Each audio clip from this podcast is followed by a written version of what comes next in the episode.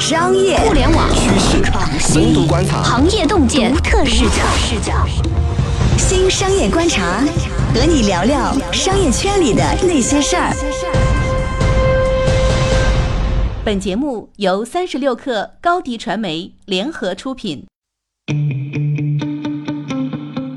大家好，欢迎收听这一期的新商业观察，我是老马马金南。我是三十六氪的深度报道主编杨轩。嗯，娟娟，咱们上一期聊了这个中年危机哈，那么中年危机呢，就得用电影啊来缓解一下， 好像最近新片儿也不断的在上映哈。哦，对，我看了好几个推荐你啊，我刚看了《天才枪手呃，好看吗？》啊，我觉得还不错，挺口碑好像不错的，口碑蛮高的。但是我挺奇怪，它是个泰国片儿。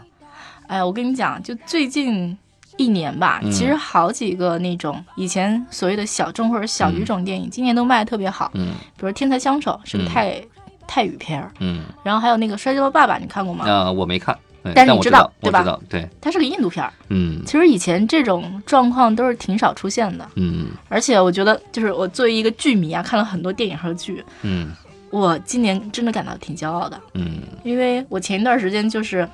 还特意为了那个看《白夜追凶》，嗯充了优酷的 会员，真的就是挠心挠肺就等着它更新。嗯它的豆瓣评分其实比《白夜追凶》要低，但是我自己觉得从艺术性上来讲，其实比《白夜追凶》要更好的一部、嗯一个片儿是那个叫，就他们经常拿来相提并论，叫《无证之罪》。嗯嗯、只有十二集，就是拍的哦非常精致的一个电视剧。嗯，国产片儿吗？呃，对，国产的国产的嗯网剧。国产网剧。就是对，然后这两部片儿也都是评分特别高，嗯口碑特别好，就人民群众就是讨论了好。嗯，马老师，你看你一脸漠然，你是对 你是没看对吗？所以说，刚才我们上一期聊的中年危机嘛，就是我这种状态，没有时间，没有精力，然后也没有动力再去接受新鲜事物，对吧？我发现就是现在观众的口味也在发生变化，包括呃这些电影电视剧制作人呢出的这种烂片儿也越来越少了。对你认真想想，就是说、嗯这个事儿啊，其实几年前完全不是这个状态。对你还记不记得？就在五年前，嗯然后那个时候横行霸道的还是什么《小时代》啊，嗯，？就那种什么呃，还有啥？就大概什么《富春山居图》，你还记得吗嗯 我记得，我觉得当年那个观众真的是被当傻子一样在耍。嗯刚巧就是我们有一个记者，前段时间他那个离职，嗯然后去了电影营销圈工作了一段时间，嗯啊，当然离职了一段时间又回来 了，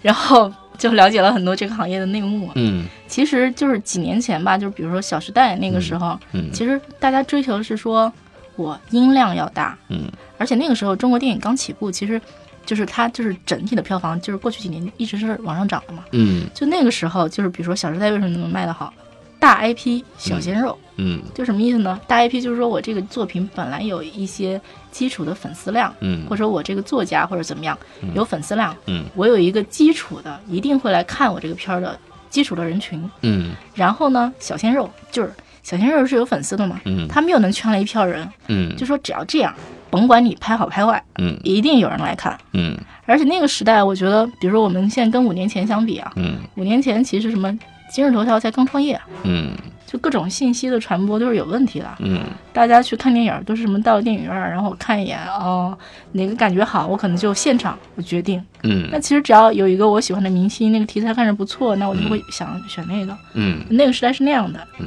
但渐渐的，我觉得这个事儿就不一样了。大家是提前先看一下这个评分、口碑怎么样，再去对决定。对，对，是那。你比方说你有自己喜欢的明星哈，那么你会不会为了这个明星去看他电影，而不在意这个电影的评分？你会这样吗？我除非特喜欢吧，而且我估计可能在电脑上看，嗯 我估计不会特意去一趟电影院花点钱的。嗯当然，我可能是那种不太、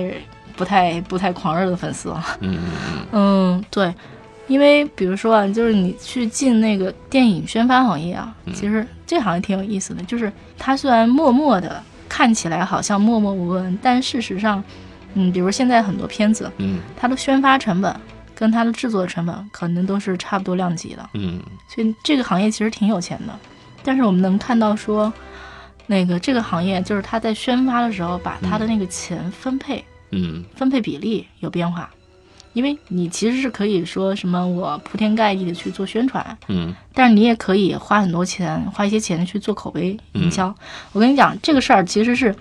当电影公司其实也意识到了，说嗯口碑这事儿真的很重要。嗯，其实他们把越来越多的预算用在口碑营销上。什么叫口碑营销啊？嗯水军，对，水军就是你知道吗？就经常发生这种什么嗯电影上，就是大家那个相互之间拉分，比如说嗯水军进来打一对嗯堆高分，然后人民群众就是怒了，然后进来打一堆呃一分的低分。嗯，对吗？你就经常发生这样的所谓的拉扯，嗯？嗯嗯这个其实就是在这个就是口碑越来越越重要的这个过程里面发生的，挺奇怪、嗯因为挺奇口葩的碑事直情。接能够影响票房，对，对吧？好像几年前就有一个教授，然后做过一个研究，嗯说豆瓣电影的评分每提高一分，嗯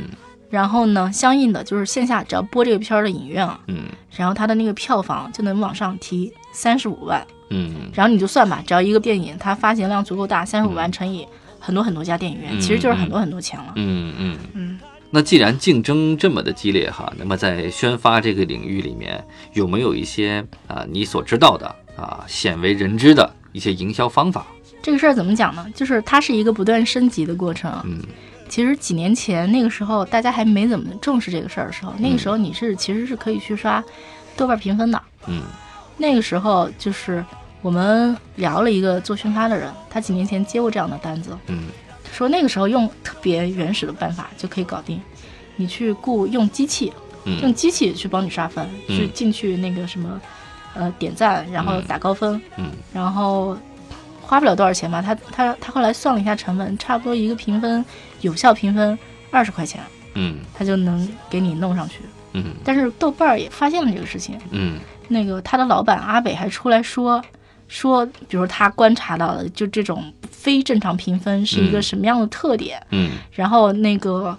后来还出来放放话说，我们改进了我们的机制，嗯然后我们不能做到说水军进来一点波澜不起，嗯说但是呢，我们还是能做到说大面上没有特别大的影响。嗯，降低它的影响。嗯对，然后嗯他们说你现在也能去豆瓣儿刷评嗯分，但是已经从二十块钱成本涨到了一百块钱，嗯而且吧，因为来评分的普通人实在是越来越多，越来越多，嗯你这个分儿很快就被被拉下去。嗯然后说你这个有用也就能，比如你拉上去，可能也就拉上去两三个小时，嗯然后就哗嗯，又回归正常了。我听说有一堆的这个公关公司自己在养号，在豆瓣里边养号，养一堆的号，对吧？他日常呢就是什么，就是真的在写影评，而且质量还挺不错，对。真到这个客户付费的时候就管上用了，对吧？嗯就直接打分，对吧？也对，有这种方方法，还有直接买卖账号的，比如说，呃，你这个用户，你的这个账号已经在豆瓣很多年了，嗯然后呢，之前就是就个人在在自己写嘛，嗯然后呢，后来呢你不想玩豆瓣了，你可以把账号卖出去，而且好像能卖个高价。所以啊，就是有段时间我那个很久没登录豆瓣儿嗯，再登录，我发现他那个有一堆什么各种各样的，什么就说要你验证啊，这那那，嗯特别麻烦。嗯，而且什么就是什么，它有好像有一堆什么防盗机制、什么验证机制，嗯肯定就是这种你来我往、你争我夺，嗯然后就是双方就斗嘛，嗯，道高一尺，魔高一丈。嗯而且我觉得不只是豆瓣儿，然后我听到的一个比较惊悚的说法吧，嗯是说在知乎上，每篇儿就是每个电影嗯都有软文儿，嗯每个电影你在知乎上都是投了软文儿 的，无一例外，嗯，除非嗯我不知道，没有预算的，除非没有 预算。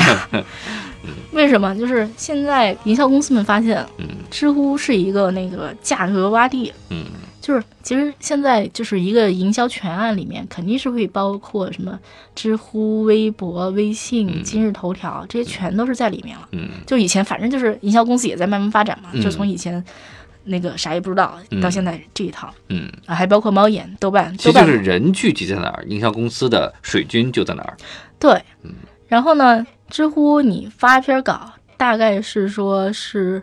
呃，你找一个微信大号的五分之一，嗯然后呢，说知乎站方对这个事儿还不是很知情，嗯你经常能写的很隐蔽。嗯如果啊，你那个，比如说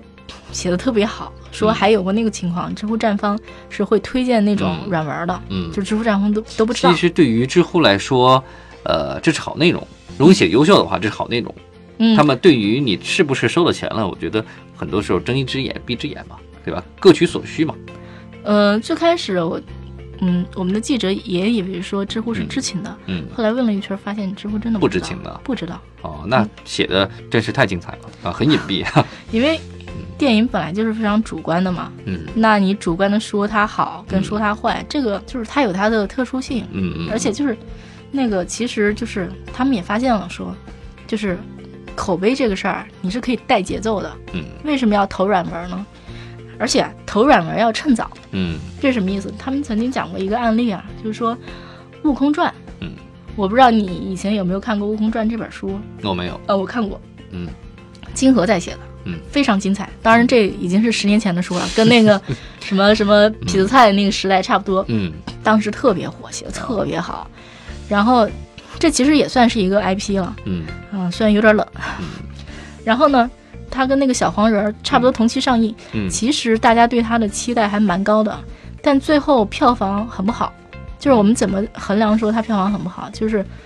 一般来讲是拿它的总票房去跟它的首周票房去对比。嗯假如说啊，就是我们现在营销界已经就是越来越发觉这个规律了，说嗯如果说你的长尾票房不够高，嗯你的整体票房就会很低。嗯这就相当于说，口碑带来的长尾票房在票房的占比里面越来越重要。嗯结果这个片儿其实就是首周票房很高，然后后来就很低，嗯就真的是那个口碑差影响了它的那个卖座情况。然后这是怎么回事呢？其实他们之前也有营销计划，但是呢，他们把口碑引导就有点晚。